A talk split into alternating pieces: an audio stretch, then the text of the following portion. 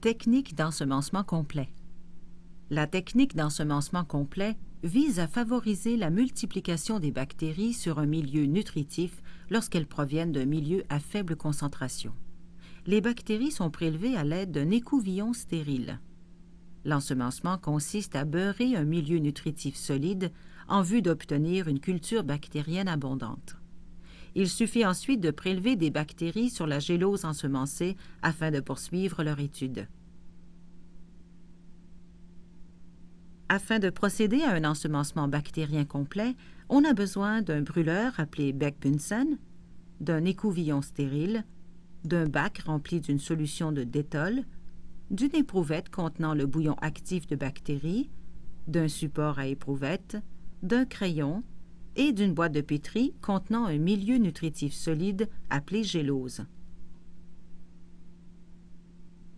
Avant d'allumer le brûleur, on doit d'abord ouvrir le robinet de gaz. Ensuite, ajuster l'arrivée d'air et de gaz en tournant la cheminée et la roulette du brûleur.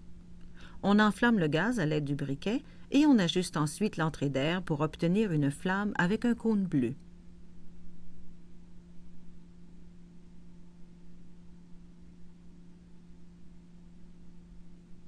L'identification de la culture se fait sous la boîte de pétri à l'aide d'un crayon gras. On doit y inscrire le nom abrégé de la bactérie utilisée, la température et la durée d'incubation, ainsi que le nom de l'équipe de travail. On homogénéise la solution en l'agitant afin de remettre en suspension dans le bouillon les bactéries qui s'étaient déposées au fond. Une personne droitière tient un écouvillon stérile fraîchement déballé avec sa main droite. Le bec Bunsen demeure allumé sur le plan de travail pour assurer les conditions d'asepsie.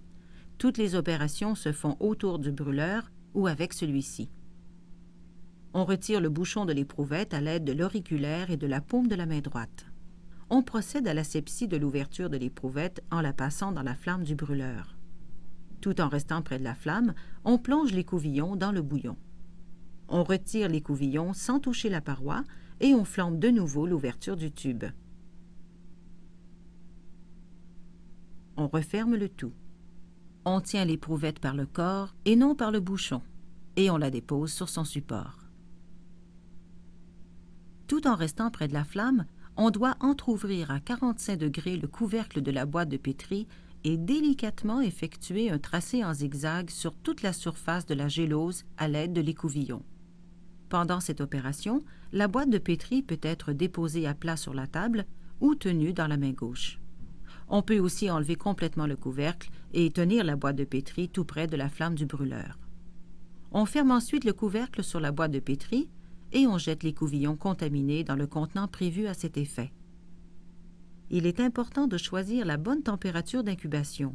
Ici, l'incubateur a été réglé à 37 degrés Celsius.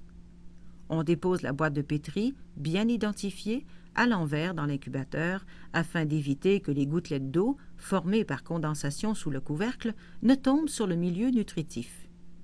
Après 24 heures d'incubation, on observe qu'un tapis bactérien recouvre toute la surface de la gélose en lui donnant, dans ce cas-ci, une teinte rosée.